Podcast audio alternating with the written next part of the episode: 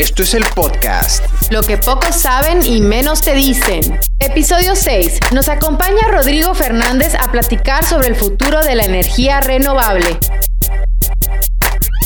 ¿Cómo están? Mi nombre es Armando Pérez Carreño y el día de hoy nos acompaña Rodrigo Fernández de Kinetech Power Systems. Bienvenido. Muchas gracias, muchas gracias. Hola a todos y pues muchísimo gusto. Vamos a estar platicando el día de hoy de un tema súper interesante que tiene que ver con la energía renovable y particularmente el almacenamiento de la energía renovable. Así que quédense aquí porque va a estar súper interesante lo que nos va a estar platicando Rodrigo el día de hoy, eh, cofundador de Kinetech Power Systems. Así que vamos a arrancar con el tema y todos los que están aquí, bienvenidos. Por favor, siéntanse con la confianza de compartir este video para que más gente lo vea y también para que lo tengan ahí en su muro y lo puedan ver más adelante en la grabación. Saludos Ramón, que ya se conectó rápidamente. Qué gusto verte por aquí. y todos los demás, pues también aquí los esperamos durante la transmisión. Rodrigo, platícanos un poco cómo o por qué o de qué manera empezó Kinetech Power Systems? Bueno, es una historia un poco compleja. Este Kinetech Power Systems, yo creo que algo importante mencionar es nace de una necesidad que se encuentra en el tema de energías renovables.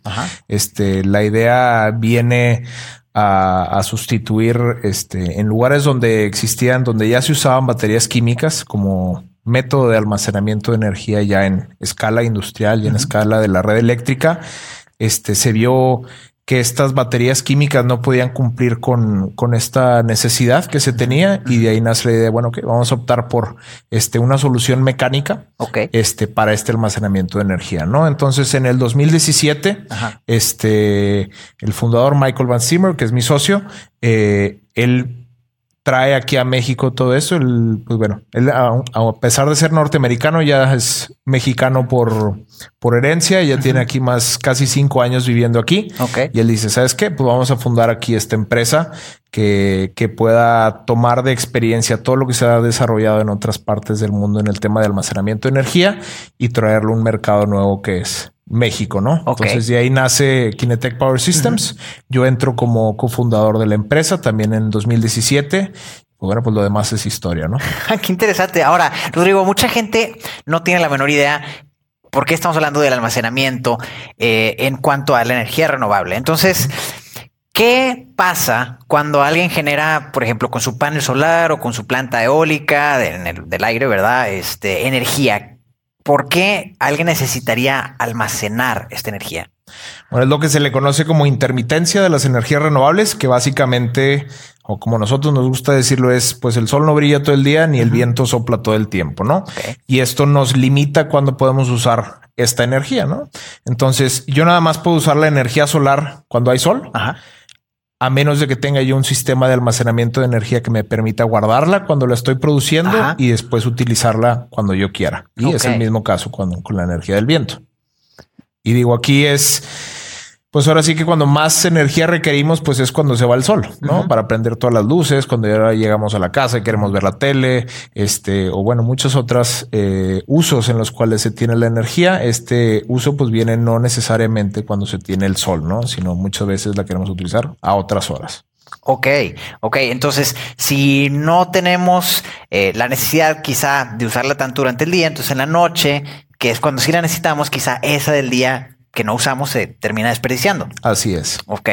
Ahora, eh, vamos a platicar un poquito más en, breve sobre pues, este tipo de, tecnologías que existen para almacenar la energía, que es un tema súper interesante, les va a gustar. Claro, está súper interesante lo que estuvimos platicando hace rato, pero me interesaría saber un poco por qué empezaste con, tecnología verde, qué te llamó a, este tipo de, de tecnologías contra otras cosas.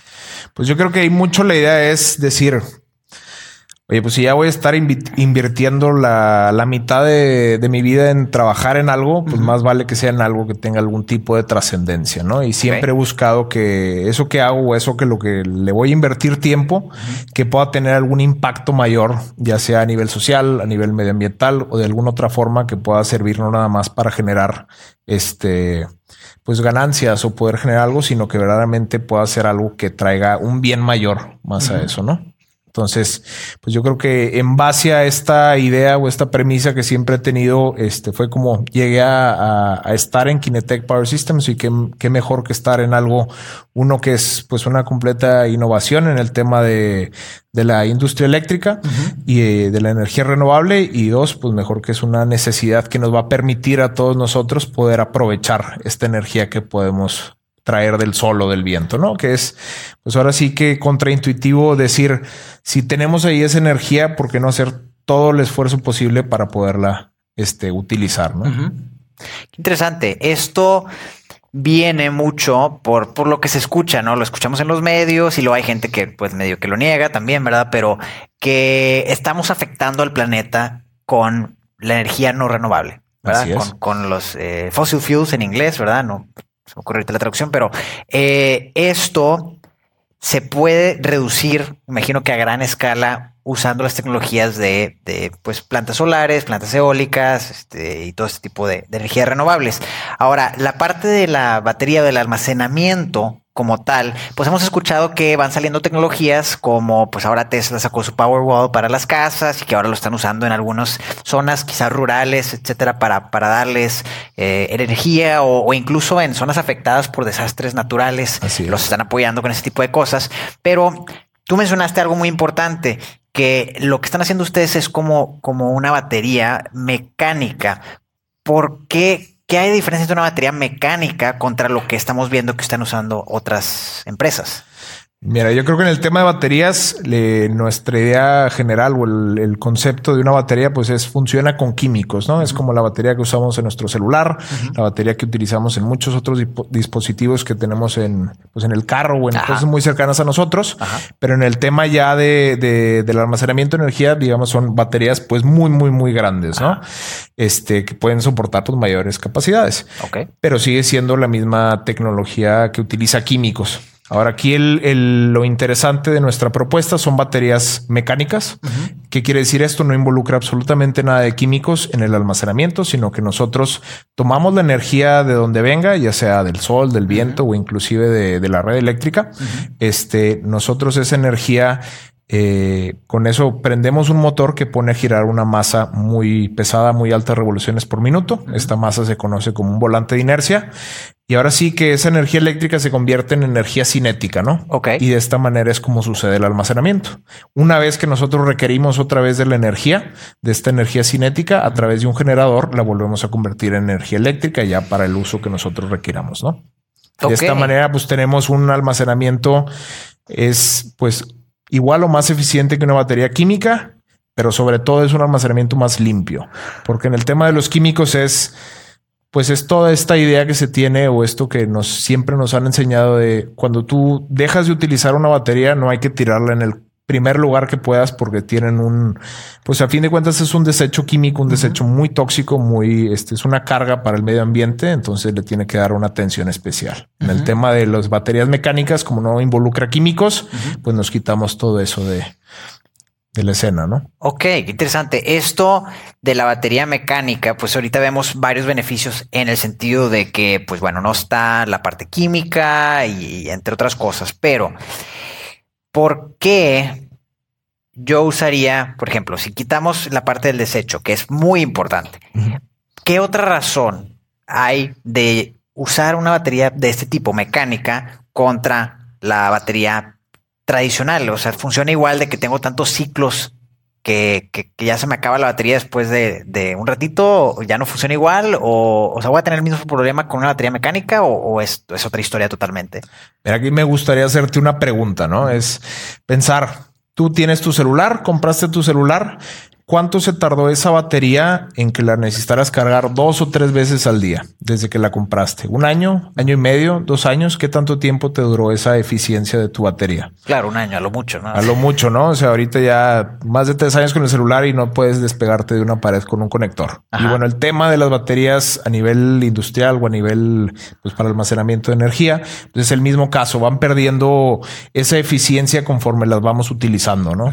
Entonces, En el tema de las baterías mecánicas no tenemos esa limitante de los ciclos. Nosotros la podemos cargar y descargar las veces que queramos sin afectar la eficiencia que va a tener esta batería, ¿no? Entonces esto extiende la vida útil del producto muchísimo más, en donde algunas baterías químicas de ion litio a lo mucho te pueden durar unos cinco años, seis años, las mejores quizá siete años. Aquí la vida útil del producto es de 30 años, ¿no? Entonces estamos hablando de algo que no vas a requerir pues quitar cada tan seguido, sino que déjalo funcionando eficientemente, ¿no? Ok, y esto, o sea, hablando de, almacenamiento, ¿verdad? Vamos a decir que yo lo tuviera y, en, mi, mi, oficina o en mi planta, en mi industria, etcétera el uso que le daría es como un soporte para fallas de la red principal o es como para aprovechar horas eh, pico, zafarme de las horas pico de la luz o, cuál es cuál es el uso principal para algo así. Digo que él eh, es una tecnología flexible, ¿no? Entonces puede servir para todos estos usos que tú mencionas. Oye, se fue la luz en todos lados, que entren las baterías para como sistema de backup, de emergencia. O bien, ¿sabes qué? Pues me está saliendo muy cara la electricidad. Vamos a cargar estas baterías durante la madrugada, cuando la, cuando la energía eléctrica es mucho más barata y vamos ahora sí a utilizarla cuando es más cara, ¿no? Entonces ahí teniendo un ahorro bastante grande. O bien, ¿sabes que Yo quiero aprovechar la energía del sol. Vamos a tener mi, mi, parque pequeño de celdas solares. Vamos a cargar con esto estas baterías y ya puedo utilizar yo esa energía cuando la requiero, ¿no? Ya sea pues en la mañana, ya sea en los turnos de la noche o inclusive en el tema de Oye, este, digo, esto que mencionas tú de las horas pico, ¿no? Es, pues es un tema sumamente relevante. El costo o la diferencia entre el precio de una tarifa base a una tarifa en punta es pues hasta tres veces. Entonces, simplemente con cambiar de o, asegurar de que tú no te vayas a salir de la tarifa base, pues representa ya un ahorro muy grande, ¿no? Ok.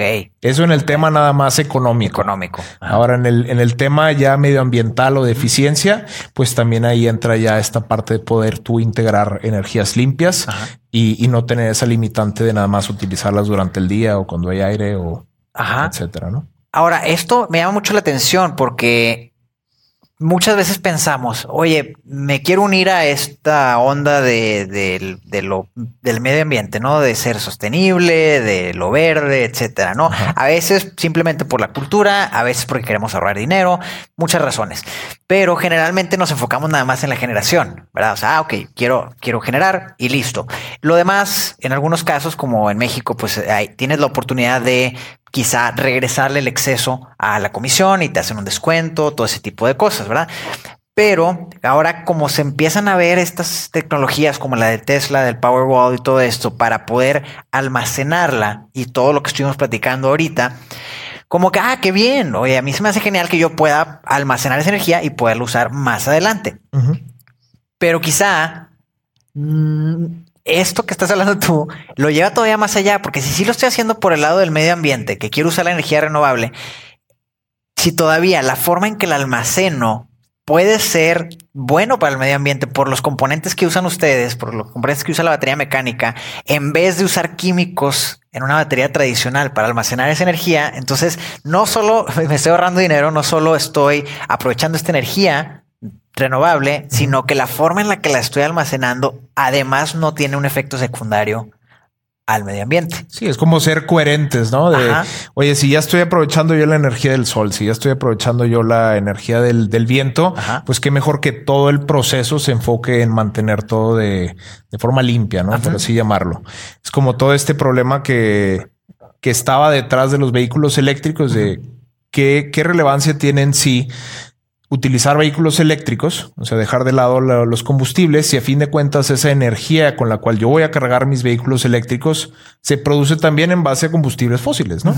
Y esto es, pues es una tendencia no lo podemos este, enclaustrar a México, es una tendencia global. O sea, toda esta, pues todos los países uh, el día de hoy ya tienen estas metas de, de generación de con, con, energías limpias. Por ejemplo, en el caso específico de México, nosotros para el en 10 años eh, queremos producir alrededor del 35% de la energía eh, este, a nivel nacional. Sí tenemos esa meta de cumplirlo a través de fuentes renovables, ¿no? Ya sea solar, este, eólica o algunos otros de otros métodos de generación. Y nosotros como almacenamiento de energía sabemos que somos un factor clave, o sea, una pieza clave para que esto se pueda cumplir. Ahora, eh, y vamos a mandaros unos saludos aquí a la gente que, está por aquí. Sofía Villarreal, saludos por allá. También eh, Grech E de Fernández, también mandó ahí unos saludos. Giselle cuando también mandó y bueno, aquí Daniel está viendo, lo estamos ventaneando porque no mandó saludos, pero aparece por aquí también. Qué gusto verte por aquí, Daniel.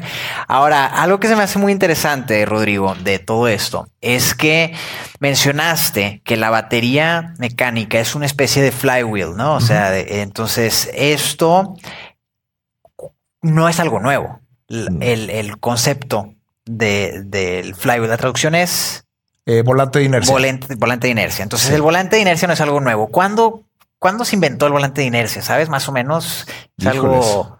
Es, digo, es tan viejo como la revolución industrial, ¿no? Ok. O sea, es una tecnología muy antigua. Muy usada para otras cosas. Ajá. Ajá. Sí, tiene muchos otros usos. Eh, por ejemplo, se utiliza en algunos vehículos, camiones, inclusive algunas motos, este, inclusive en algunos juguetes. Pero ahí lo interesante a ver es eh, muchos de los usos que se tenían eh, estipulados para esta tecnología, pues eran muy enfocados a un nicho, ¿no? Muy específicos. Ok. Eh, y nosotros lo que hemos hecho ahí es explorar nuevas posibilidades, explorar nuevos mercados para esta tecnología, ¿no? Entonces, en el tema de almacenamiento hay almacenamiento de corta duración, Ajá. que es en donde se enfoca eh, generalmente toda la tecnología de volantes de inercia, que son, oye, yo voy a guardar y voy a soltar la energía en segundos, en minutos. Este, pero nosotros, este, a lo que vamos es, oye, no, vamos a todo lo demás, toda esa red eléctrica, todo ese almacenamiento de larga duración de cuatro horas, seis horas, ocho horas para poder eh, satisfacer todas estas necesidades en donde se trató de usar las baterías químicas y se ha visto que no es la forma más eficiente de, hacer esto, ¿no? Ok, pero esta, este volante de inercia, mencionas que es lo normal es usarlo como a corto plazo. y ustedes, de cierta forma, han logrado poder usarlo para un almacenamiento de largo plazo. ¿Qué, influyó en que pudieran ustedes hacer este cambio de paradigma para usarlo en de otra forma totalmente? De otra forma. Eh, bueno, ahora sí tiene que ver directamente, está directamente relacionado con la tecnología que utilizamos. Nosotros en la empresa tenemos tres patentes. Ok. Eh, la primera patente se enfoca en el diseño del volante de inercia y en su funcionamiento. Este diseño nos permite a nosotros saltarnos las frecuencias críticas, eh, que tiene pues una masa en movimiento altas revoluciones por minuto. Lo que quiere decir, pues bueno, primero es seguro de utilizar y dos, podemos alcanzar altas revoluciones por minuto, ¿no? Ok. En segundo, tenemos una tecnología con, eh, con valeros con lubricación sólida, un sistema de lubricación sólida que nos permite también reducir casi al máximo la, la, fricción a la cual gira el sistema.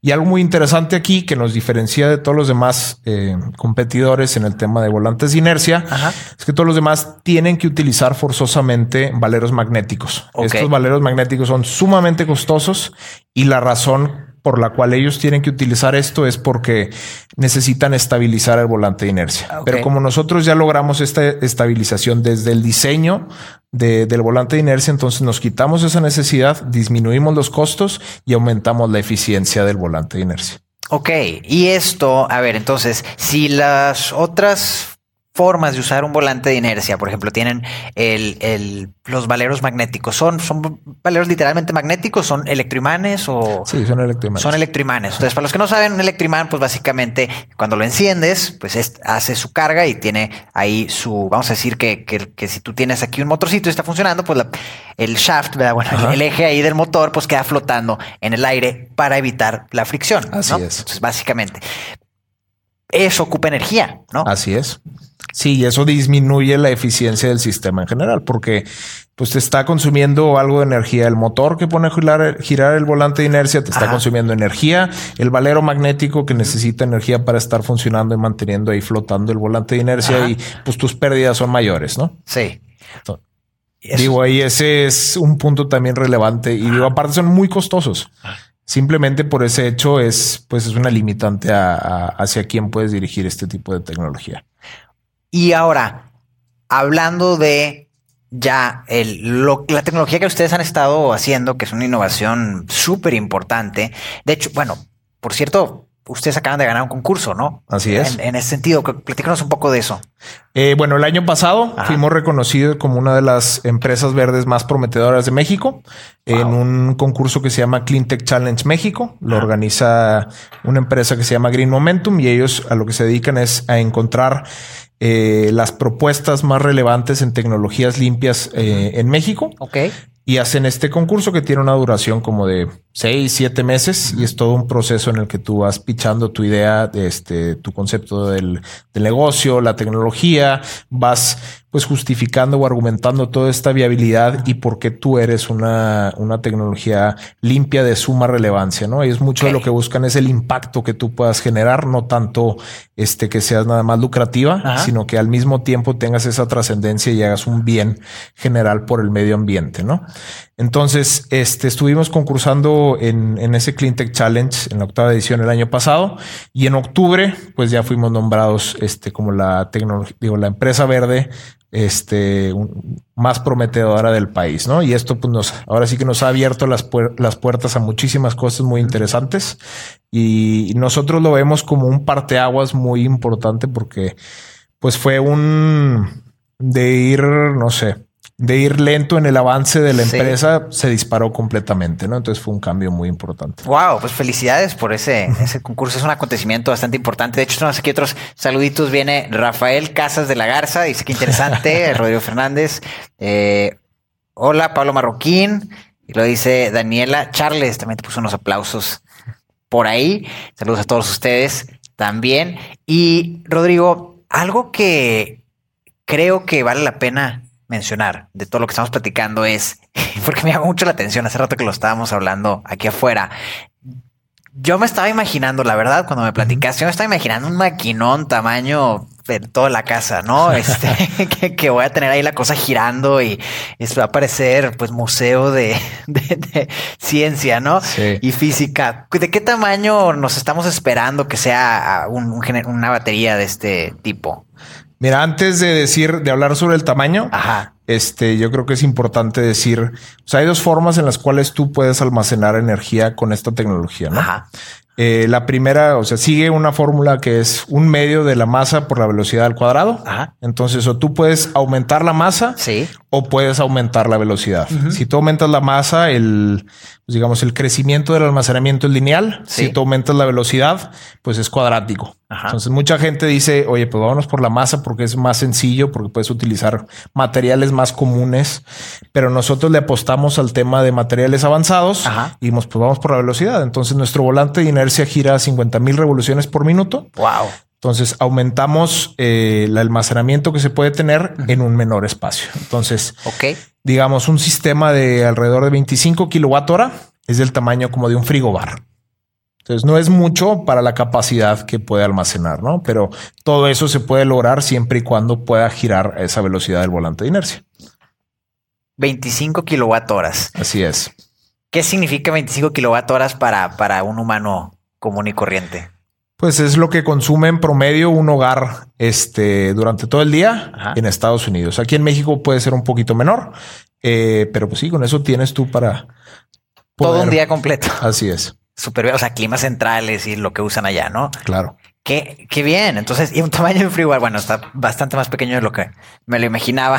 Esperábamos, claro. Definitivamente. y mencionaste algo muy interesante aquí, metiéndonos un poquito la parte técnica, que ustedes lo que lograron hacer es aumentar la velocidad, ¿verdad? La frecuencia en este caso, que, que es similar, quizá algunos de ustedes se han, dado cuenta, bueno, no sé, los que están más grandes, eh, tengan unos, algunos años también, este, que los muchos dispositivos, muchos aparatos que usábamos antes estaban pesadísimos, ¿no? O sea, la mayoría de los aparatos eran muy pesados. Las computadoras, Las computadoras, los enteros, los amplificadores, todo era muy grande y luego se fue reduciendo el tamaño y el peso. Y en gran parte esto, que no lo sabían, es eh, tiene que ver con un caso similar a lo que están haciendo ustedes, ¿no? O sea, los transformadores, que son los que convierten electricidad a un, a un voltaje, digamos, o a, un, a una forma usable para los aparatos, antes usaban mucho metal, ¿verdad? Eran muy pesados porque tenían que mantener la misma frecuencia, ¿no? Entonces lograron, hace ya muchos años, disminuir el tamaño drásticamente de esos componentes, precisamente aumentando la frecuencia, haciendo que sean muchísimos, miles y miles de ciclos para que este, se pudieran reducir los tamaños, bajando pues costos, ¿verdad? Peso y calor y muchas otras cosas. Simplemente la idea de, o sea, imaginarte cómo vas a mover pues, un monstruo de ese tamaño es implica, o sea, tiene un impacto directo en, el costo que pueda tener eso, ¿no? Y de hecho nosotros también lo vemos en este tema, es, oye, utilizas materiales avanzados que te permiten girar a mayores velocidades y te pesa una tonelada o utilizas, no sé, grandes masas de acero que te va a pesar 10 veces más, ¿no? Entonces ahí pues ya hace mucho sentido el, bueno, pues vamos mejor ponerlo a girar más rápido, ¿no? Hace más sentido. Mucho más sentido. Y esto lo pueden lograr ustedes por la tecnología que están usando en pues quizá en los valeros y, todo lo que hay detrás del diseño propietario que ya tienen ustedes. Así es. Súper. Ahora, ¿quién usaría algo así? Bueno, nosotros el producto eh, que estamos desarrollando ahorita, que es este de 25 kilowatt hora, está orientado a usos comerciales e industriales pequeños. ¿Por qué? Porque su capacidad no es tan grande para la red eléctrica. Ya los proyectos son de Digo, un proyecto chiquito es de 10 megawatts, que es inmenso. Este para, o sea, imagínate cuántos módulos de 30, de 25 kilowatt horas tendrías que poner en serie o en paralelo para poder este, satisfacer esa necesidad. Entonces, nuestro primer enfoque es hacia estos usos este, comerciales, un supermercado, un edificio de departamentos, este, o para la industria mediana. Y ahí empezar en lo que eh, seguimos todo este desarrollo para ahora sí poder crecer a esas este, necesidades más grandes. Que en ese caso, cuando ya crezcan, la idea sería como para gente o empresas que están generando electricidad, ¿correcto? Sí, sí, sí. Ahí la idea es, bueno, pues yo tengo mi parque solar inmenso, me produce 50, digo, 50 megawatts o mayores cantidades y ahí tienes tú tu banco de baterías mecánicas que soporten esa, esa generación. Ahora, para muchos de ustedes que están viendo aquí esto, quizá no vean la relevancia total de tener pues el almacenamiento, ¿no? Pero se los ponemos bien sencillo y por eso me gustó mucho lo que estamos platicando del tema. Los que viven en ciudades, por ejemplo, como Monterrey, que el año pasado pasó una vez o dos veces incluso, de repente hubo un apagón drástico en toda la ciudad, ¿no? Todos se vieron afectados. sí, nosotros no nos tocó estar aquí, este, afortunadamente para nosotros, desafortunadamente para todos los demás. Eh, pero se fue, bueno, sí nos fuimos afectados, fíjate, porque ni siquiera estábamos aquí, pero la comunicación con los seres queridos aquí se volvió más difícil, ¿no? De repente empiezan a fallar los celulares, el internet, todo porque no tenemos electricidad. ¿Y a qué se debe esto? Pues a la red centralizada, ¿verdad? Así es. Entonces, lo que puede pasar es este tipo de cosas, que si todo está centralizado a un punto y no tenemos como intermedios que pueden estar almacenando la batería y haciendo más eficiente el traslado de la electricidad, pues estamos sujetos a que nos pasen ese tipo de cosas, ¿cierto? Así es. Sí, digo, aquí es, o sea, ese, sistema centralizado de, de generación de energía, digamos que es pues la manera más antigua en la que se hace es tiene muchas ineficiencias y las tendencias van a, descentralizar esta generación, a hacer una generación distribuida, este, y para evitar todo ese, toda esa dependencia de un solo punto, ¿no? A mí sí me tocó vivir esas ocho horas sin luz y todo, y que, digo, que hablar de nosotros, nosotros la tuvimos muy cómoda. Hay personas que se quedaron eh, durante el año pasado, este, por desastres naturales u otros eventos, que se quedaron días enteros sin energía eléctrica, y es tanta nuestra dependencia hoy en día de la energía eléctrica, que híjoles, o sea, nosotros sentimos esas ocho horas como que nada funcionaba en la ciudad. Ahora imagínate estar días donde los hospitales no pueden estar funcionando. Este, muchas cosas se salen de, su operación, pues porque no hay electricidad, ¿no? De hecho, veíamos ahí en, noticias cuando sucedió todo esto que le toma una, a una ciudad, a una sociedad, este, alrededor de cinco días para empezar a entrar en caos o sea, sin tener la, la, energía eléctrica, ¿no? Wow. Y este tema de, de, los apagones es algo que si no hacemos cambios hoy en día es, se va a estar viendo mucho más seguido, ¿no?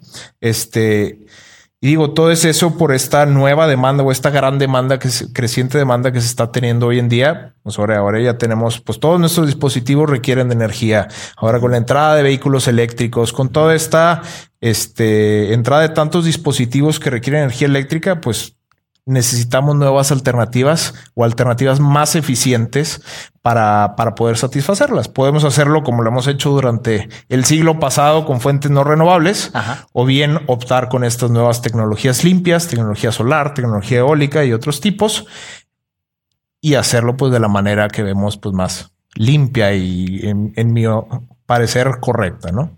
Si alguien ahorita está generando con eh, combustibles fósiles, ¿verdad? Eh, ¿También se puede aprovechar esta tecnología? Así es. Sí, de hecho es hacer el uso mucho más eficiente.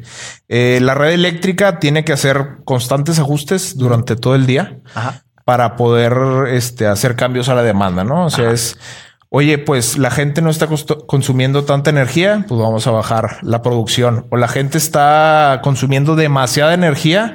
Oye, pues prende estas este, centrales de, emergencia para que no se vaya a dar un apagón. Teniendo un sistema de almacenamiento de energía, tú puedes tener este pues, rango de seguridad para que no se vaya a salir de, pues, del funcionamiento. ¿no? Ok.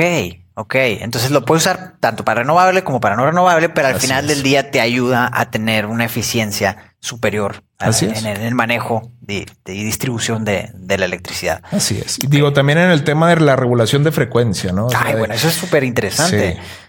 Digo, es, es esto de yo recibir la energía como esté, o sea, tan variable como esté, limpiarla, por así decir, utilizando el volante de inercia y secarlo todo de la manera más constante y y agradable o bonita posible, ¿no? Limpia. Que eso al final del día es muy bueno, especialmente para, para pues negocios, ¿verdad? Porque, bueno, para todos, pero para los negocios donde estás contando cada centavo, ¿verdad?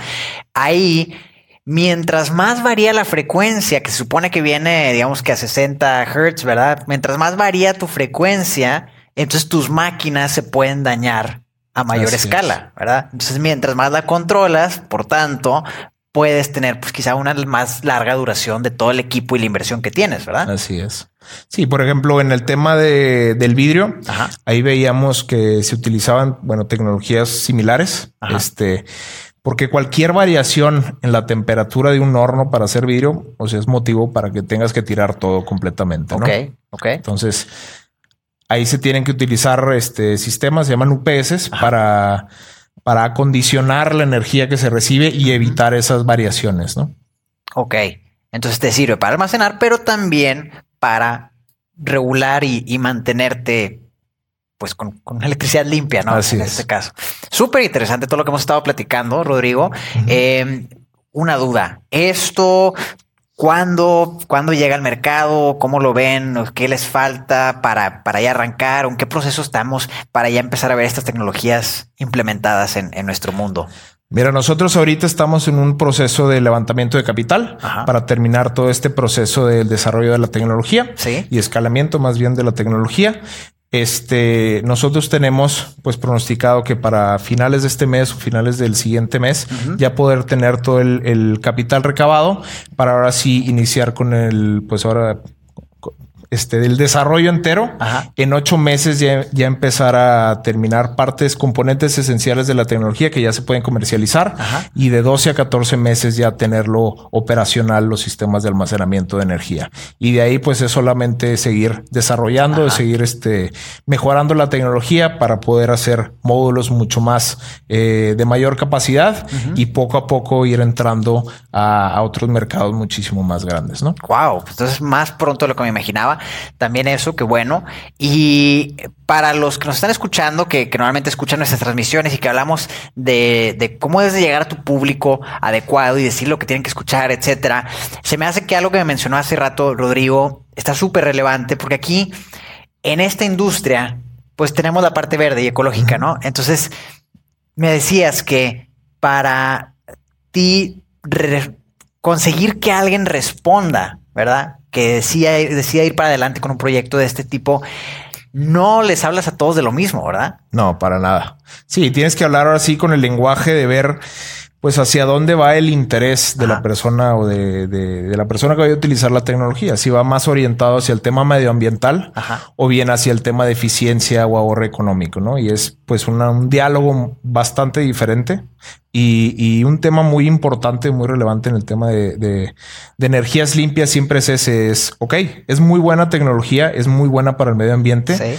pero es viable, verdaderamente es viable económicamente. Y eso es, pues, ahora sí que el reto es poder hacer las cosas eh, eficientes y, al mismo tiempo que sean buenas para el medio ambiente, ¿no? Wow, pues eso está súper interesante todo lo que estuvimos platicando. En realidad, Rodrigo, eh, muchas gracias. Eh, los comentarios, Gaby dice, felicidades. Gretch Ede Fernández dice, súper interesante, felicidades por esta alternativa, un gran avance, éxito. Hola a todos. Saludos a todos los que están por aquí comentando y compartiendo y poniendo las reacciones también. recuerden que se pueden suscribir a estas transmisiones para que les aparezca cuando acabamos de arrancar también para que puedan ver invitados como a Rodrigo en este caso. Y Rodrigo, esto a mí se me hace súper valioso lo que estás haciendo. Te, doy las gracias también por parte de la sociedad de que estén haciendo algo, no nada más, como decías en un principio, por capitalizar, por ganar dinero, que está genial y todos lo necesitamos porque necesitamos comer y necesitamos vivir, pero que estés pensando en proyectos trascendentales. Eso a mí se me hace genial, se nota la pasión que tienes por hacer esto, por ayudar al planeta y al mismo tiempo a la gente a tener pues quizá negocios, más eficientes, a aprovechar la inversión en su electricidad, pues que sea mejor utilizada. Entonces, por muchos lados estás ayudando a que la gente tenga una mejor vida. Entonces eso a mí se me hace genial y te felicito nuevamente por, por eso. Y a todos los que están viendo, recuerden que pueden compartir también esta transmisión para que más gente se entere de este tipo de tecnologías y de avances y de cosas que están haciendo y por supuesto de personas apasionadas como Rodrigo en lo que están haciendo. Y recuerden que siempre que estén haciendo algo, lo hagan con pasión. ¿verdad? O sea, que, que, se enfoquen totalmente en hacerlo, en llegar a la persona correcta, ¿verdad? Con ese mensaje que, que les tienes que decir para que sientan que ustedes tienen esa, esa resolución a la necesidad que ellos tienen, que al final del día eso es lo que estamos haciendo con todos los negocios, ¿verdad? Así es. Resolviendo necesidades, en este caso, resolviendo una magnífica necesidad. Rodrigo, muchísimas gracias por acompañarnos aquí. No, hombre, a todos ustedes por la invitación y por estar aquí eh, viéndonos en esto y pues estamos ahora sí a la orden de cualquier este, duda o comentario que puedan tener. Si tienen cualquier duda, por cierto, ¿dónde te pueden encontrar, Rodrigo? ¿Dónde pueden encontrar a Kinetec Power Systems? Mira, nos pueden encontrar en Facebook, eh, slash Kinetec Power, o bien en nuestra página de internet, que es kinetecpower.com. Ok. Y de ahí pueden encontrar toda la información sobre qué es la tecnología, qué es lo que estamos haciendo. En redes sociales, eh, en Twitter, también nos pueden encontrar arroba Kinetec Power o bien en nuestros correos. También ahí con gusto podemos atender pues todas sus preguntas eh, pues de lo que sea. Magnífico. Pues nuevamente, muchas gracias, Rodrigo, por acompañarnos. Estuvo padrísimo. Ya saben, los pueden encontrar ahí en Kinetech Power Systems. Vamos a compartir aquí la liga también en el video. Aquí en la parte de abajo va a estar para que la encuentren. Ya debe estar por ahí. De hecho, este, ahí la van a encontrar. Y eh, recuerden que pueden compartir este video también para que otras personas lo puedan ver y le saquen provecho a toda esta información. Excelente. Esto fue Academia Live platicando con Rodrigo Fernández, cofundador de Kinetech Power Systems, y nos vemos en la próxima transmisión. Gracias, Rodrigo. Y hasta, luego. Muchas gracias.